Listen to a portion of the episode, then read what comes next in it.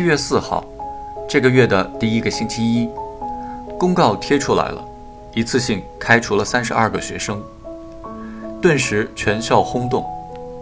公告开头说，以下学生的行为完全超出了中学生行为规范，实属罕见，影响极其恶劣，给予开除学籍处理。全部开除，连一个留校查看、记过、记大过的都没有。一个都没有。我挤在人群中，目瞪口呆，好像看着法院门口宣传栏上的重大案情通报，一水儿的死刑。下面是名字、班级和处分理由。第一个自然是后来的残奥会冠军，我的名字在第二排第三个。夏冲，文科一班，思想复杂，屡次无故旷课。顶撞老师，影响恶劣，怎么看也够不上开除。其他人被开除的理由也大致相仿，平平无奇，并无杀人、强奸、纵火、私藏雷管炸药和颠覆国家政权之徒。只不过一旦加上“影响恶劣”字样，处分便陡然显得合法而必要。很多人仅仅因为在自行车棚里故意推倒了一排自行车。在厕所里画丑怪的色情画，并写上老师的名字一类的原因被开除。有个家伙被开除的原因，居然是在植树节毁灭树苗。植树节已经过去快四个月了，这岂不是秋后算账？另一个家伙的罪名是侮辱老师，原来是给老师起外号，可是那也叫外号。那老师姓周，猜猜此人起的外号叫什么？老周。就这么被开除了。我读了公告，木然回到教室，拿不准该立刻滚蛋，还是等候更正式一些的发落。第一节课是历史课，上课铃声一响，我坐在座位上，魂不守舍，正在变回好学生。这次期末考试甚至可能得高分，却遇到此事，何其荒谬！我只觉得自己像磁石一般吸住了众人的目光。历史老师刚铺开教案，孙大炮走了进来，对历史老师说：“王老师，我借用你两分钟的时间。”历史老师心照不宣地点点头。孙大炮说：“夏冲，现在请你收拾东西，离开教室。你已经没有资格坐在我们这间教室里。”我呆若木鸡，开始收拾书本。最初还平静，渐渐的怒火攻心，把一本什么教科书死命摔出去。砸在黑板上，在寂静中发出巨响。历史老师吓了一跳，说：“干什么你？让他摔，让他尽情表演。我倒要看看他能怎么样。”孙大炮说：“还能反了天了？人不自辱，谁人辱之？怪得了别人？在这个班，我器重过他，帮助过他，用心良苦。他怎么样？屡次给我上眼药，脚上的泡是自己走的。”自取灭亡，还有什么幺蛾子？来吧，反正是最后一回了。我万万想不到，素来斯文的孙大炮居然讲出这番话来。门外远近不同的地方，斥骂声、摔门声、脚步踢踏声此起彼伏，背后又趁着广大沉重的死寂，好多班级都在上演同样的戏码。孙大炮又慷慨激昂地说：“错误可以犯。”也可以改，一个人坏，只要不影响别人，坏不到哪里去。可是我从不理解，从不容忍害群之马。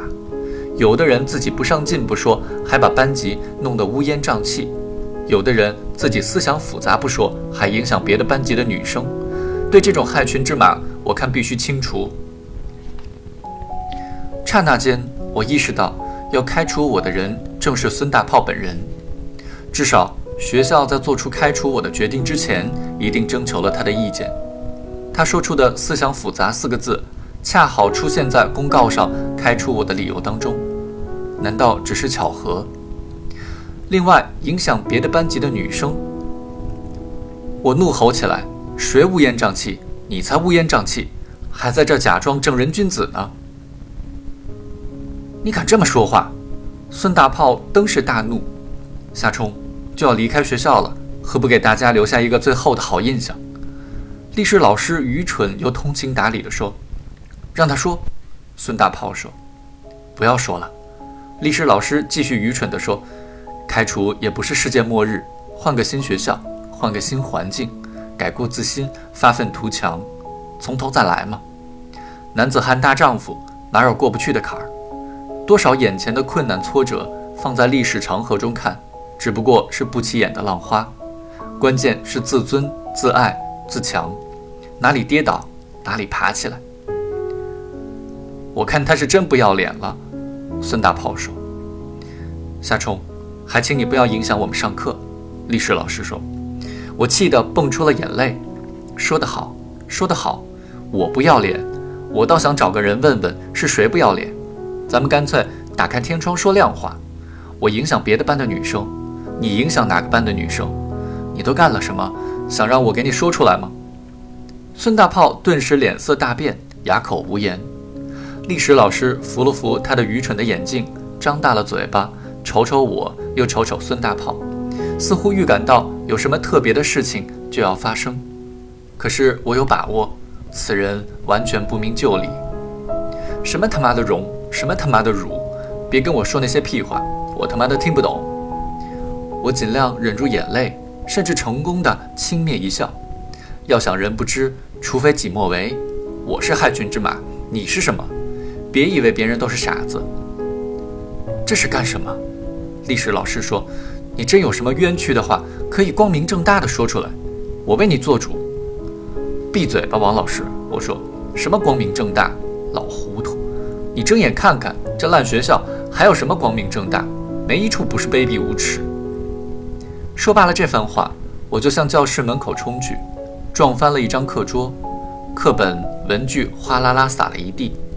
女生一阵尖叫，电光火石之间，我瞥见姚汉低着头，而所有的同学的眼睛都瞪得如同灯泡。